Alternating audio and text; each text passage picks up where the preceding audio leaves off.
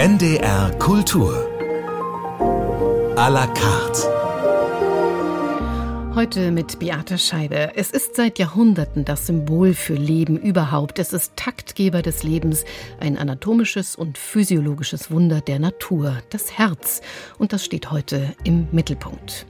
Insbesondere das weibliche Herz, denn es ist anders als das männliche. Erkranken Frauen am Herzen, so haben sie ein doppelt so hohes Risiko daran zu sterben wie Männer, auch weil sich Herz-Kreislauf-Erkrankungen bei Frauen anders äußern. Eine Stunde rund ums weibliche Herz mit einer Expertin auf diesem Gebiet Professor Dr. Med Sandra Eifert. Herzlich willkommen. Hallo, vielen Dank für die Einladung. Frau Dr. Eifert, Sie sind Oberärztin am Herzzentrum Leipzig, haben 16 Jahre als Herzchirurgin gearbeitet, in der Transplantationsmedizin vielen Menschen das Leben gerettet, sich inzwischen auf die sogenannte Gendermedizin spezialisiert und Sie haben gerade zusammen mit Dr. Susanne Kirschner-Bruns ein Buch herausgebracht, Herzsprechstunde, warum das weibliche Herz anders ist und wie es gesund bleibt. Warum haben Sie ein Buch geschrieben? Ich betreibe seit 2014 am Herzzentrum Leipzig eine spezifische Sprechstunde für Frauen. Da kommen Patientinnen grundsätzlich natürlich mit Herz- und Gefäßerkrankungen, die zum Beispiel weibliche Risikofaktoren haben und die besondere Bedürfnisse haben, weil sie eine Frau sind. Der Patient ist ja im Deutschen tendenziell eher männlich. Ähm, so ist es zumindest in der Sprache und häufig werden sie aber auch so behandelt. Und seit circa 20 Jahren beschäftigt sich die Medizin mit den Geschlechterunterschieden und weist vor allem auf besondere Bedingungen bei Männern und Frauen hin. Und bei Herz-Kreislauf-Erkrankungen ist das besonders offensichtlich. Und aus dieser Sprechstunde heraus hat sich eigentlich die Idee des Buches entwickelt. Und so kam es dazu, dass ich mit der Co-Autorin zusammen dieses Buch gemacht habe. Darüber wollen wir heute sprechen, über die vielen Aspekte und Inhalte dieses Buches. Das Herz ist ja das zentrale Organ in unserem Körper. Was fasziniert Sie an dem Organ? Also mich fasziniert besonders an dem Organ, dass wir es ja meistens überhaupt nicht zur Kenntnis nehmen. Ja, es führt uns tagtäglich 24 Stunden durchs Leben. Wir denken meistens überhaupt nicht darüber nach. Es ist einerseits ein so robustes Organ und von der ersten Sekunde an bis hin zur letzten Sekunde trägt es uns durchs Leben und lässt uns laufen, lässt uns alle Aktivitäten machen, die wir möchten. Wir beachten es kaum. Andererseits ist es ein sehr feinfühliges Organ, ja, und die großen Gefühle sind natürlich damit verbunden. Liebe, Schmerz, Trauer. Und es gibt jetzt rein anatomisch gedacht auch anatomische Unterschiede ja. zwischen Frauen- und Männerherz. Wo liegen die? Grundsätzlich ist es ja im Durchschnitt so, dass die Frau ein bisschen kleiner ist als der Mann. Das betrifft auch das Herz. Ähm, das mittlere Gewicht eines weiblichen Herzens ist 250 Gramm. Das Männerherz wiegt zum Beispiel etwa 300 Gramm. Das Frauenherz schlägt etwa 10 Schläge pro Minute schneller. Das sind schon mal wesentliche Unterschiede und vor allem auch an der linken Herzkammer gibt es Unterschiede. Und zwar haben die Männer ja generell mehr Muskulatur in ihrem Körper. Das betrifft auch das Herz und da besonders die linke Herzkammer.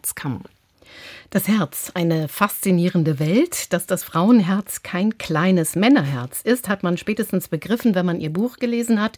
Es gibt vielfältige Unterschiede, gerade bei den Herz-Kreislauf-Erkrankungen, der häufigsten Todesursache bei Frauen. Und dabei spielen diese Unterschiede zwischen dem Männerherz und dem Frauenherz eine ganz große Rolle. Darüber wollen wir heute ausführlich sprechen, nach der ersten Musik, die Sie sich gewünscht haben, Antonio Vivaldi.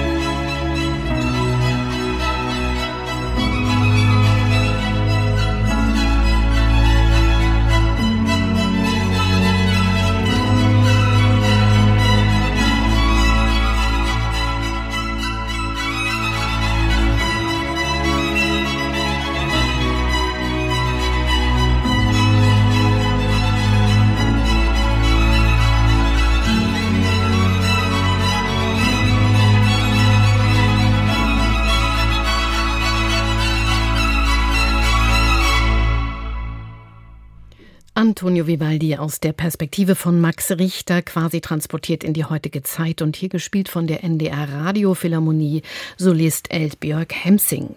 Sie hören NDR Kultur à la carte. Eine der wenigen Herzchirurginnen in Deutschland ist heute bei uns zu Gast. Gendermedizinerin ist sie Leiterin einer der größten europäischen Frauenherzsprechstunden, Dr. Sandra Eifert. Frau Eifert, wir müssen erst mal ein bisschen aufklären. Männer erkranken häufiger an Herzkrankheiten. Frauen sterben aber häufiger daran. Woran liegt das? Also wir haben ja als Frauen den großen biologischen Vorteil, dass wir durch die Hormone praktisch für die Zeit der Gebärfähigkeit sehr gut vor Herz-Kreislauf-Erkrankungen geschützt sind. Und deswegen sind zwei Drittel der Patienten, die mit Herz-Kreislauf-Erkrankungen zum Beispiel in ein Herzzentrum oder zum Arzt gehen, Männer. Ja, und die Frauen entwickeln aber eben erst nachdem praktisch die Hormone absinken im Spiegel oder sogar wegfallen.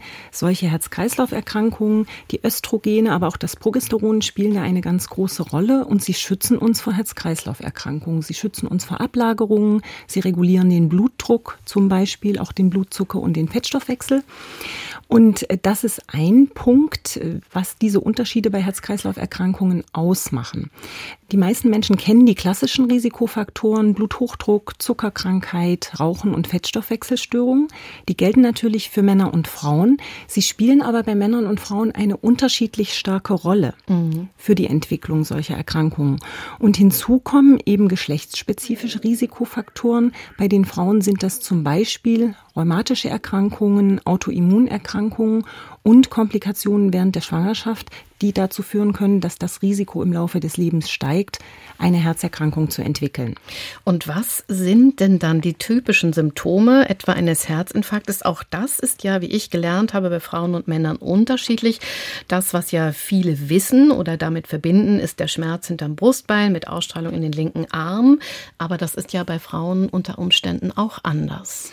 Wie kann das aussehen? Genau so ist es. Also die Frauen können natürlich auch solche Beschwerden haben, aber sie müssen diese Art der Beschwerden nicht haben, sondern häufig ist es so, dass die Frauen über Abgeschlagenheit klagen, sie sind nicht mehr so belastbar, ähm, sie haben vielleicht sogar Oberbauchbeschwerden, dann kann der Schmerz auch mal zum Kinn ausstrahlen oder zum Rücken.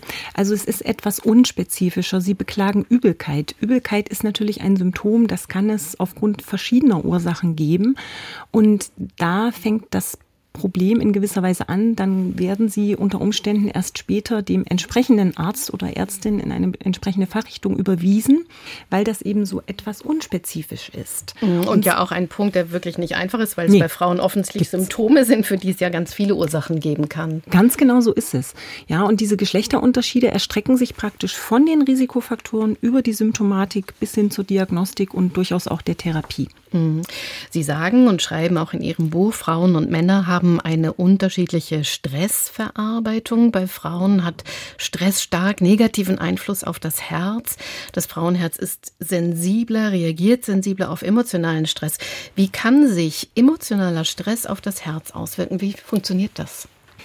Es ist tatsächlich inzwischen nachgewiesen, dass generell Frauen tendenziell stärker auf Stress reagieren mit jeglicher Körperreaktion. Ja, also das kann am Herzen so sein, das kann aber auch die Stresshormone betreffen, dass die Nebennieren mehr Stresshormone produzieren, dass der Blutzucker steigt. Am Herzen ist es so, dass zum einen natürlich ähm, der Blutdruck steigt und die Herzfrequenz hochgeht unter Stress. Ähm, warum ist das so? Wahrscheinlich sind wir von der Natur aus etwas sensibler in Bezug auf Stress ausgestattet worden, wahrscheinlich um auf die Nachfahren Acht zu geben und auf die Kinder mhm. natürlich aufzupassen. Die Männer haben durch das Testosteron tatsächlich einen großen biologischen Vorteil. Das macht sie stressresistenter und sie verarbeiten den Stress auch etwas anders. Mhm. Also da sind die Frauen im Hintertreffen und besonders aufs Herz legt sich bei Frauen emotionaler Stress. Das heißt jetzt mal ganz einfach ausgedrückt, wenn wir fröhlich sind, uns freuen, glücklich sind, positiv aufgeregt, verliebt, wie auch immer, dann geht es dem Herzen gut. Wenn mhm. wir traurig oder ängstlich, negativ gestresst sind, geht es dem Herzen schlecht. Kann man das so sagen? Oder Im Prinzip haben Sie vollkommen recht. Ist das zu einfach? Nein, es ist so einfach. Mhm. Es ist im Prinzip so einfach. Wir müssen aber deswegen jetzt nicht ängstlich werden, sondern es gibt natürlich im Leben nicht nur positive Situationen und Phasen, sondern es gibt eben Phasen, die sind schwierig, die sind kompliziert, da gibt es große Probleme in der Familie und dann kann das Herz natürlich belastet sein. Aber im Normalfall, wenn keine Grunderkrankung vorliegt, hält unser Herz das aus. Das Herz mhm. hält unheimlich viel aus. Sonst könnten wir ja nicht jeden Tag zur Arbeit gehen oder unseren alltäglichen Dingen nachgehen. Mhm. Wobei ich das mit dem emotionalen Stress schon interessant finde. Erhöht bei ja. Frauen das Risiko um 300 Prozent. Das ist für mich eine sehr hohe Zahl und erstmal sehr besorgniserregend, denn gerade sowas wie emotionalen Stress kann man ja nicht leicht abbauen oder Nein verändern. So ist es. Sie können ja wie Sie sagen, nicht einfach ausblenden. Das gelingt uns Frauen einfach auch nicht so gut. Und meistens ist ja wirklich, wenn eine schwere emotionale Stresssituation vorliegt, also zum Beispiel das Verlassenwerden, der Tod eines Familienmitgliedes, das geht ja nicht innerhalb von kurzer Zeit wieder weg. Mhm. Ähm, das belastet uns halt stärker am Herzen. Für die Männer ist es eher so, dass eine körperliche Anstrengung, also ein körperlicher Stress, ähm, dem Herzen eher schadet. Aber den mhm. emotionalen können die besser ausblenden. Psychischer Stress kann akute und chronische Herzbeschwerden auslösen, wie einen Herzinfarkt, wie Herzrhythmusstörungen oder eine akute Herzinsuffizienz. Die bekannteste Erkrankung auf diesem Feld ist das Broken Heart Syndrom, das Syndrom des gebrochenen Herzens. Da gibt es ja in Ihrem Buch ein eigenes Kapitel, mhm. Don't Break My Heart. Das Broken Heart Syndrom ist nämlich keine Erfindung der romantischen Literatur, wie Sie schreiben, sondern ein wirklich dramatisches medizinisches Krankheitsbild. Wie sieht das aus? Es ist tatsächlich dramatisch und ist ein anerkanntes Krankheitsbild. Ähm, es folgt immer auf eine wirklich starke emotionale Stresssituation, die wir eben schon genannt haben. Ähm, und es betrifft zu 95 Prozent Frauen, 90 Prozent sind älter als 50 Jahre. Das heißt, es muss irgendeinen hormonellen Zusammenhang geben. An der Universitätsklinik Lübeck hat man sich diesem Krankheitsbild sehr stark gewidmet. Und es sieht so aus, als hätte die Patientin vor allem, aber auch der Patient, Beschwerden eines Herzinfarktes. Die kommen in die Klinik und beklagen die typischen männlichen Beschwerden. Man achte darauf. Also mhm. Also die Frauen beklagen mal diese typisch männlichen Beschwerden. Mhm.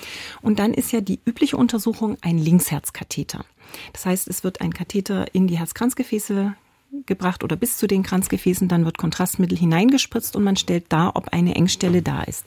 Häufig findet man bei diesem Krankheitsbild keine Engstelle, man findet aber eine typische Form der linken Herzkammer, die an der wo die Herzspitze der linken Herzkammer ballonartig aufgetrieben ist und sich kaum bewegt und die die Pumpleistung der linken Herzkammer ist deutlich eingeschränkt. Es ist ein akutes Krankheitsbild, lässt sich in den meisten Fällen medikamentös sehr gut behandeln und lässt sich auch in wenigen Tagen regenerieren.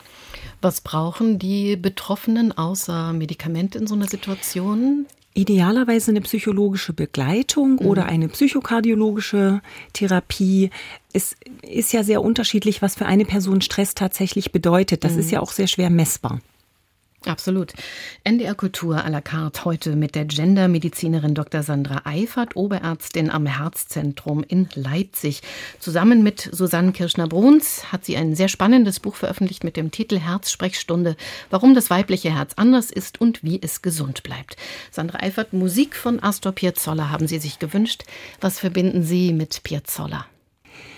Ich hatte das große Glück, zwei Jahre Forschung in den USA zu betreiben. Und da ist mir erstmals in meinem Leben Astor Piazzolla begegnet, zumal ich auch eine Menge südamerikanischer Kollegen hatte. Und was mich an ihm eigentlich fasziniert, ist, er hat ja den Tango Nuevo damals entwickelt oder weiterentwickelt. Ich bin immer sehr an neuen Dingen interessiert und auch das hat mich an ihm fasziniert.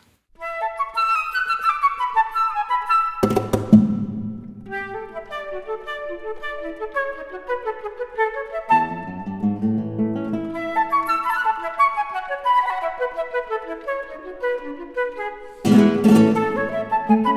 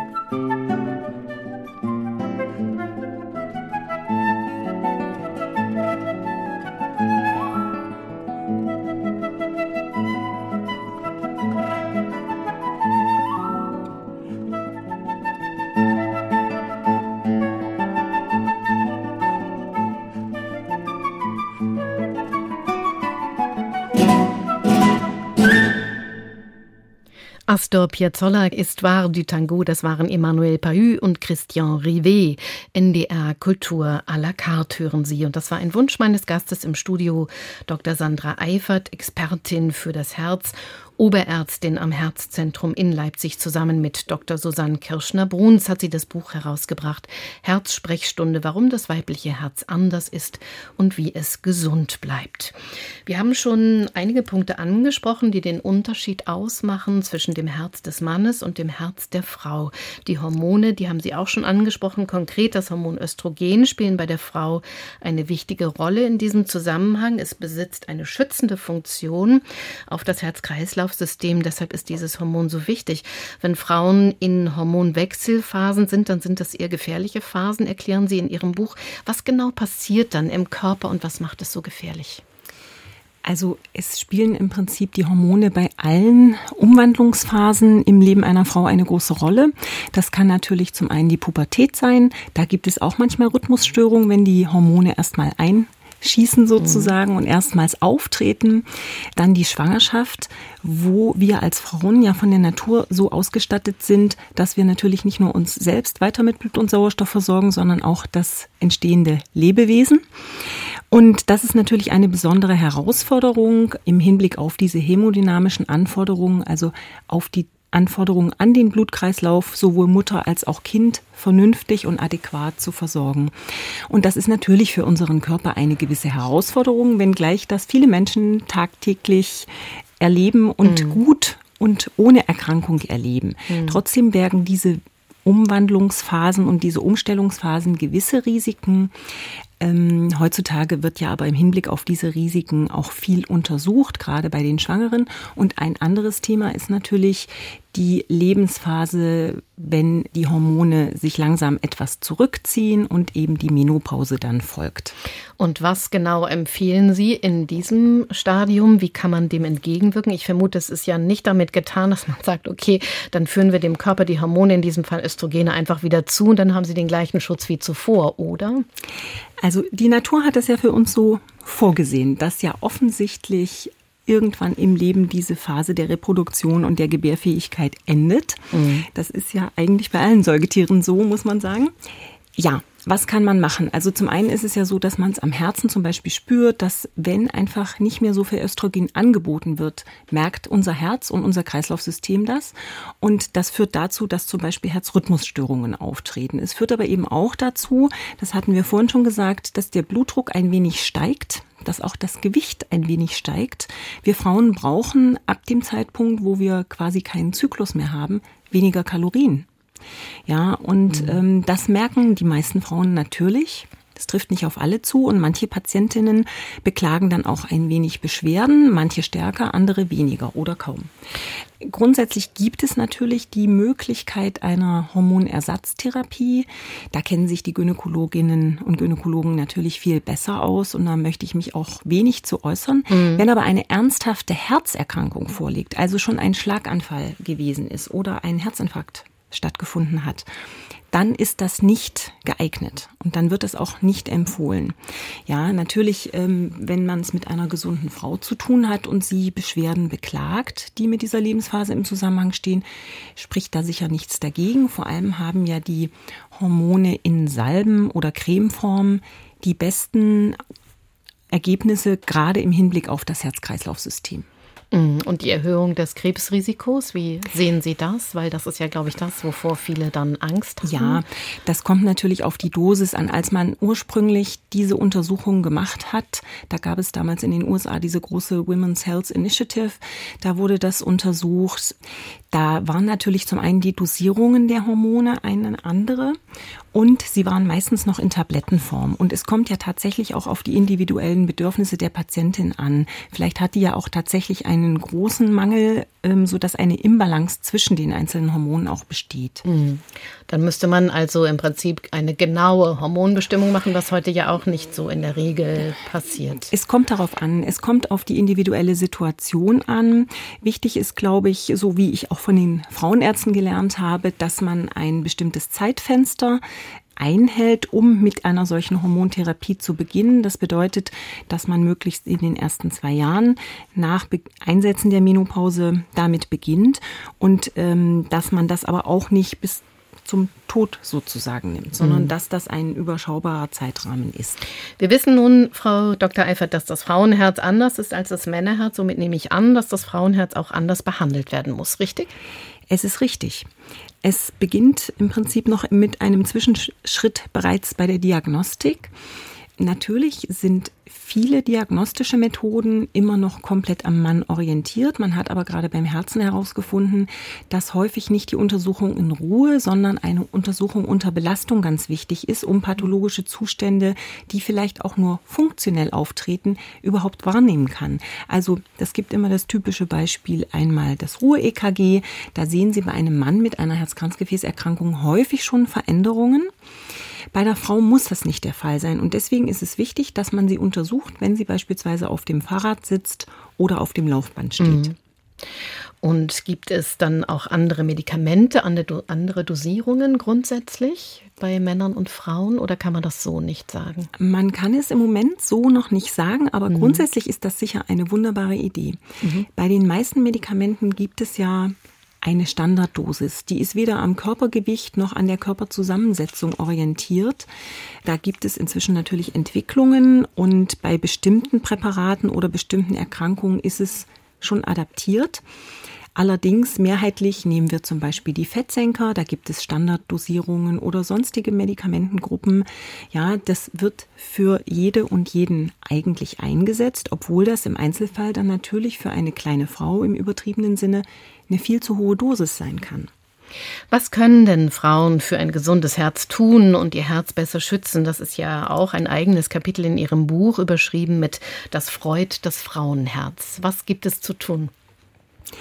Also, das Beste, was Frau für ihr Herz tun kann, ist dass sie sich viel bewegt. In allen großen Studien ist die körperliche Bewegung und körperliche Aktivität, was auch immer das sein kann, allen anderen Therapieformen überlegen. Das ist tatsächlich so. Aber das gilt doch auch für die Männer, oder nicht? Das gilt grundsätzlich auch für die Männer, das ist richtig. Das gilt grundsätzlich auch für die Männer. Mhm. Was Frau für sich tun kann, das Beste ist, dass sie glücklich, zufrieden und nicht gestresst ist. Aber das ist natürlich ein Wunsch und nicht so ganz realistisch. Was man auch für sich tun kann, natürlich sich gesund zu ernähren, wirklich eine gesunde Lebensführung zu haben, genügend zu schlafen. Mhm. Und ich möchte noch einmal die orale Gesundheit auch erwähnen. Das ist ein interessantes Thema, wie ich finde, orale Gesundheit, denn ich glaube, das ist etwas, was nicht so bekannt ist. Mundgesundheit, warum spielt die eine so große Rolle? Das ist ebenfalls ein wirklich interessantes Thema. Und zwar ist es ja so, dass sich zum Beispiel bei Herzklappenerkrankungen, also bei entzündlichen Erkrankungen des Herzens, die Ursache häufig im Nasenrachenraum befindet. Also die Keime kommen aus dem Nasenrachenraum.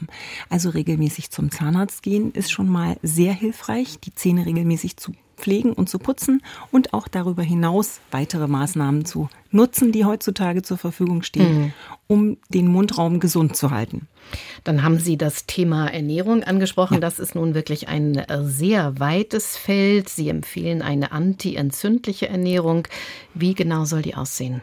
Eine antientzündliche Ernährung ist natürlich gut geeignet, wenn Patientinnen bereits eine Herzerkrankung oder eine Grunderkrankung, zum Beispiel aus dem rheumatischen Formenkreis haben.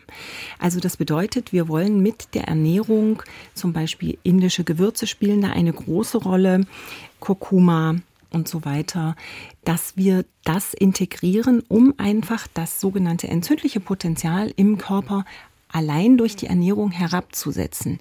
Wenig rotes Fleisch spielt da eine Rolle. Die Omega-3-Fettsäuren spielen eine sehr große Rolle dabei. Es gibt ja, Frau Dr. Eifert, noch einige wichtige weitere Kapitel in Ihrem Buch, die wir hier nicht alle besprechen können. Sehr gut gefallen hat mir auch oder haben mir die Seiten über Herz und Seele und über Selbstfürsorge. Da mhm. sprechen Sie nochmal sehr deutlich ganz andere Punkte an. Mhm. Viele wichtige Fragen werden gestellt, nachzulesen in Ihrem Buch mit dem Titel Herzsprechstunde. NDR Kultur. Wir hören Musik, die Sie uns mitgebracht haben. Trouble Me. Ein Satz dazu von Ihnen? Ja, Trouble Me. Hierbei geht es ja eigentlich um die zwischenmenschliche Kommunikation und in dem Lied tatsächlich ja auch um eine Krankheitssituation oder die Situation, dass jemand im Krankenhaus liegt. Und es geht darum, Probleme anzusprechen.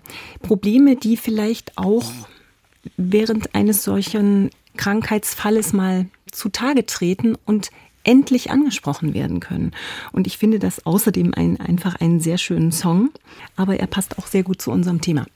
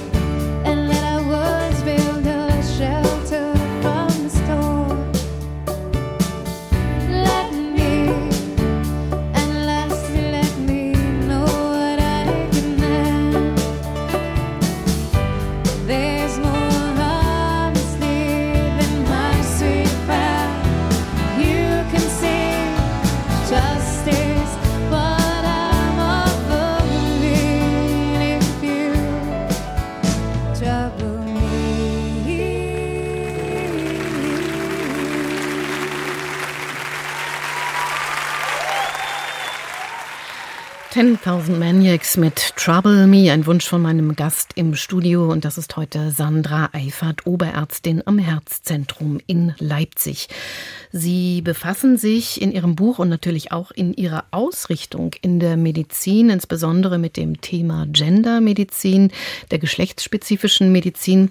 Was ist das genau und welche Bereiche betrifft es eigentlich? Es sind ja nicht nur die Herzerkrankungen, oder? Nein, es sind nicht nur die Herzerkrankungen. In der Gendermedizin beschäftigt man sich mit den Geschlechterunterschieden, primär mal zwischen Männern und Frauen, in Gesundheit als auch in Krankheit. Und es gibt natürlich einige Themen, die sind da sehr offensichtlich.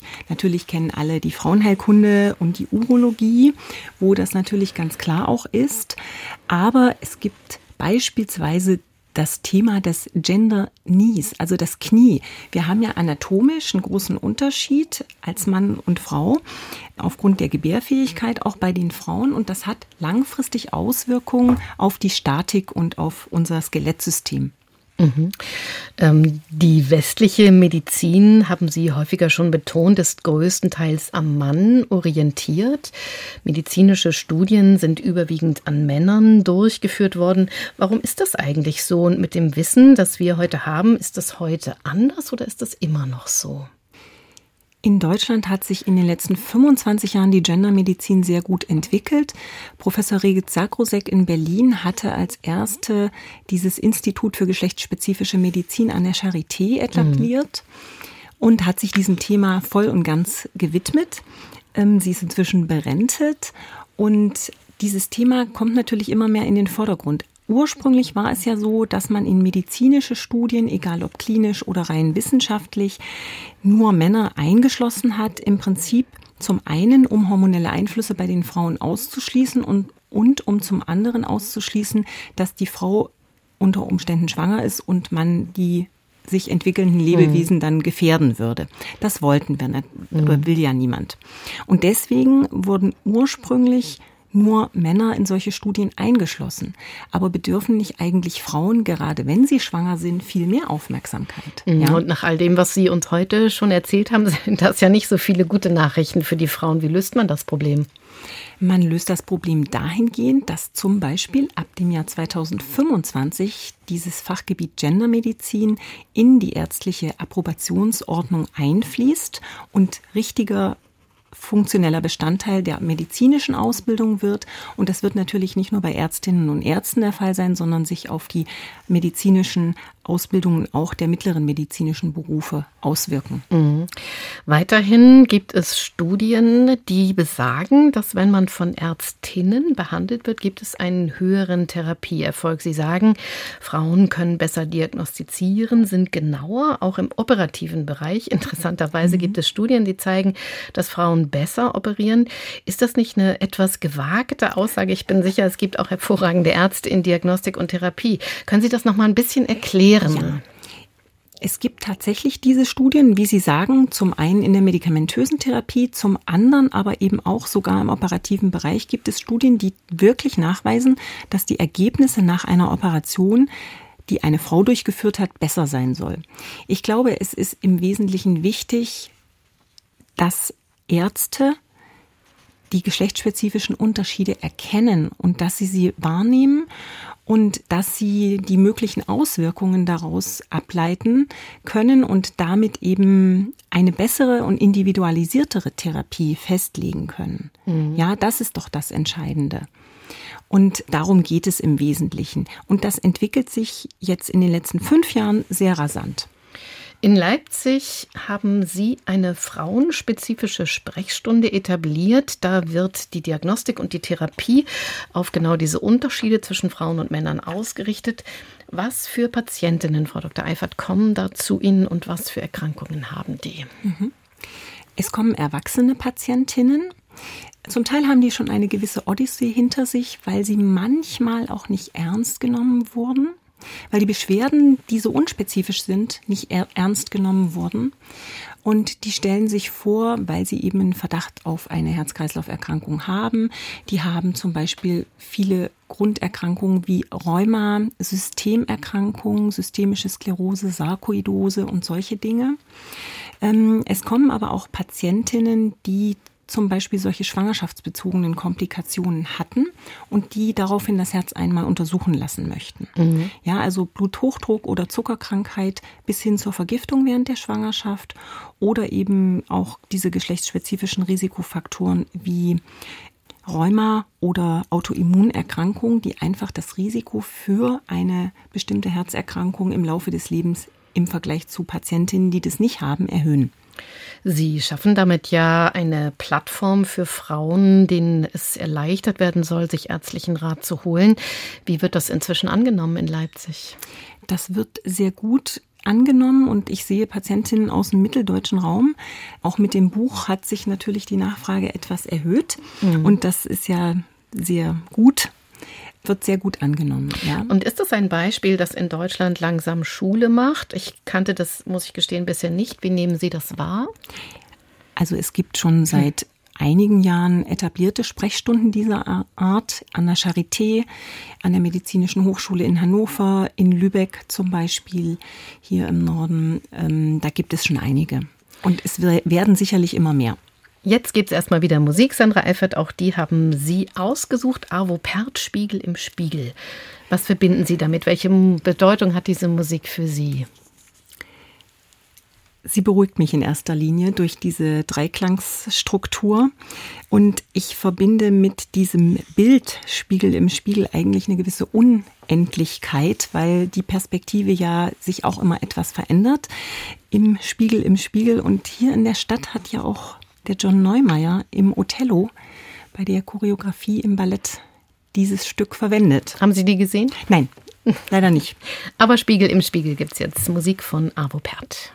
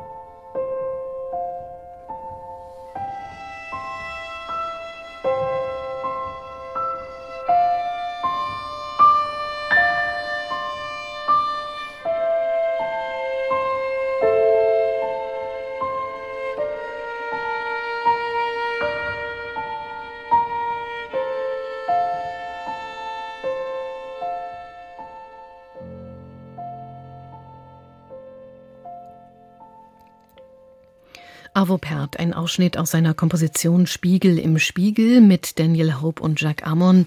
Und das war ein Wunsch meines Gastes heute live bei uns im Studio in der Sendung NDR Kultur à la carte ist Dr. Sandra Eifert. Eine Sendung rund um das weibliche Herz. Sie, Frau Seifert, wollten schon mit acht Jahren Ärztin werden. Ihr Vater war Zahnarzt. Hat Sie der Beruf Ihres Vaters, würden Sie sagen, beeinflusst bei Ihrer eigenen Berufswahl? Ich glaube, mich hat eher beeinflusst, dass er, als ich acht Jahre alt war, einmal sehr krank gewesen ist. Also ich glaube, das hat mich eher beeinflusst. Aber er hat mich an den Beruf auch herangeführt, aus der Zahnmedizin heraus sozusagen in die mhm. Medizin. Wie haben Sie Ihr Fachgebiet in der Medizin gefunden? Wie kommt man darauf, sich auf das Herz zu spezialisieren, in die Transplantationsmedizin einzusteigen? Das machen ja nicht so viele und ich glaube, es gibt auch nur wenige Frauen. Es war ein bisschen Zufall. Ich habe im letzten Jahr des Medizinstudiums, in dem praktischen Jahr, war ich zu dem Tertialchirurgie in einem Londoner Krankenhaus und landete, man kommt Montag früh hin und sie gehen dahin und dann hieß es ja, sie gehen jetzt in die Herzchirurgie. Gut, ich ging in die Herzchirurgie und dann durfte ich also tagtäglich zweimal mindestens mit in den OP. Und dann habe ich gemerkt, dass mich dieses Thema wirklich fasziniert und auch dieses Organ Herz eben einerseits mit dieser wahnsinnigen, unbändigen Kraft und andererseits mit dieser feinen Art und Weise. Mhm. Sie haben ja viele Jahre operiert, viele Herztransplantationen durchgeführt. Bei der Operation im wahrsten Sinne des Wortes am mhm. offenen Herzen ist man sich eigentlich dieser wahnsinnigen Verantwortung die ganze Zeit bewusst. Wie haben Sie das erlebt? Das ist eine tatsächlich schwierige Frage. Ich glaube, man kann sich nicht der Verantwortung die gesamte Zeit bewusst sein. Natürlich müssen wir die mhm. Operation ganz bewusst durchführen.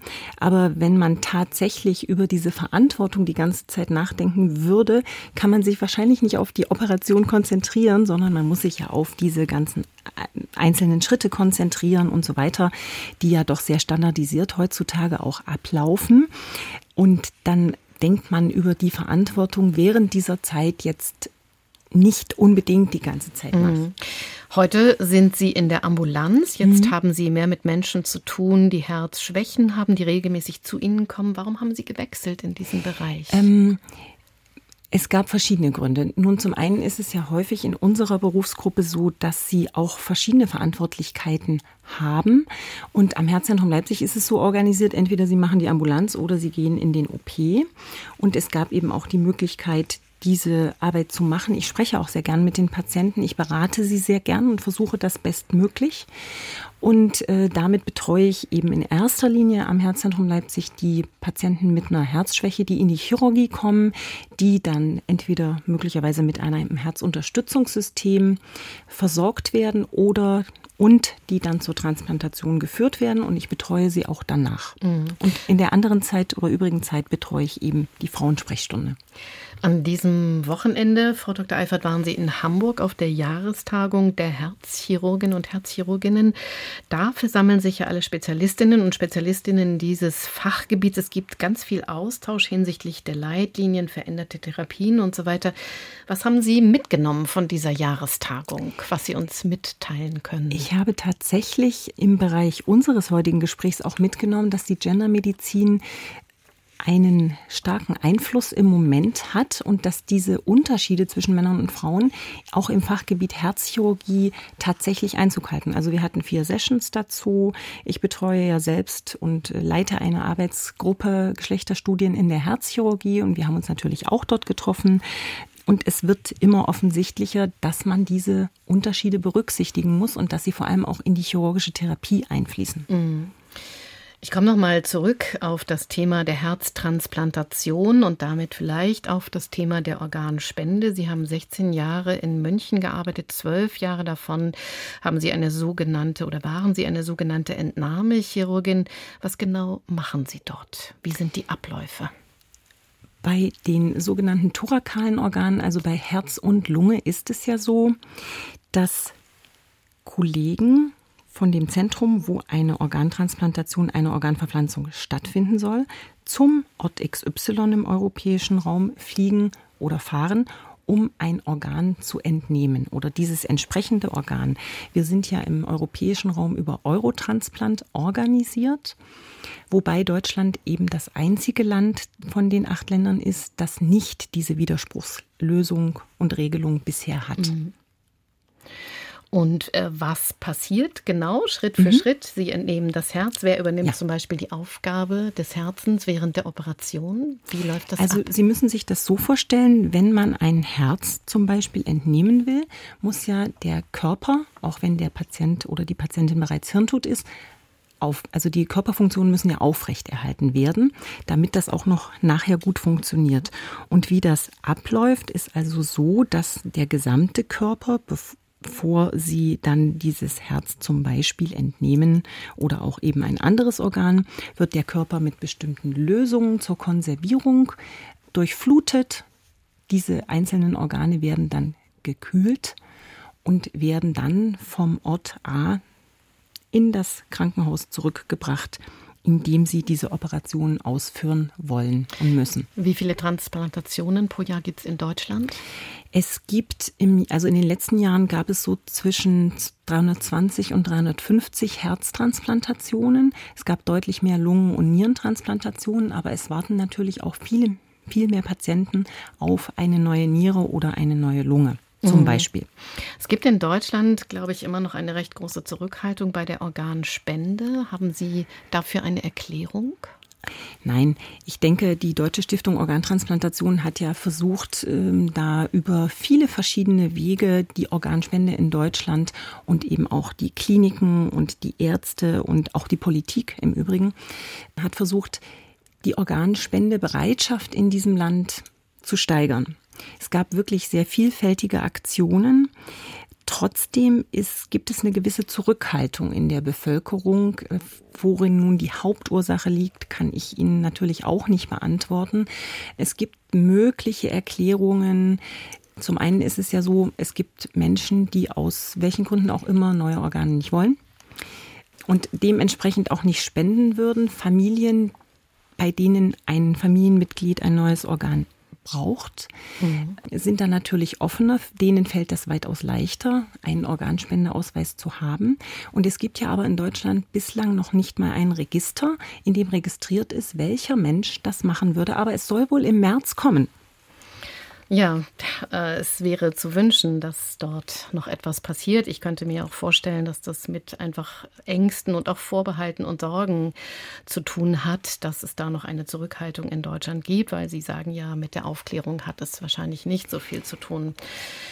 Sandra Eifert, unsere Zeit ist leider zu Ende. Das Herz ist eigentlich ein so großes Thema in all seinen Facetten. Heute haben wir den Schwerpunkt auf das weibliche Herz gelegt, auf Gendermedizin. Vieles haben wir angerissen. Ich freue mich auf eine weitere Begegnung mit Ihnen zu diesem spannenden Thema. Dankeschön.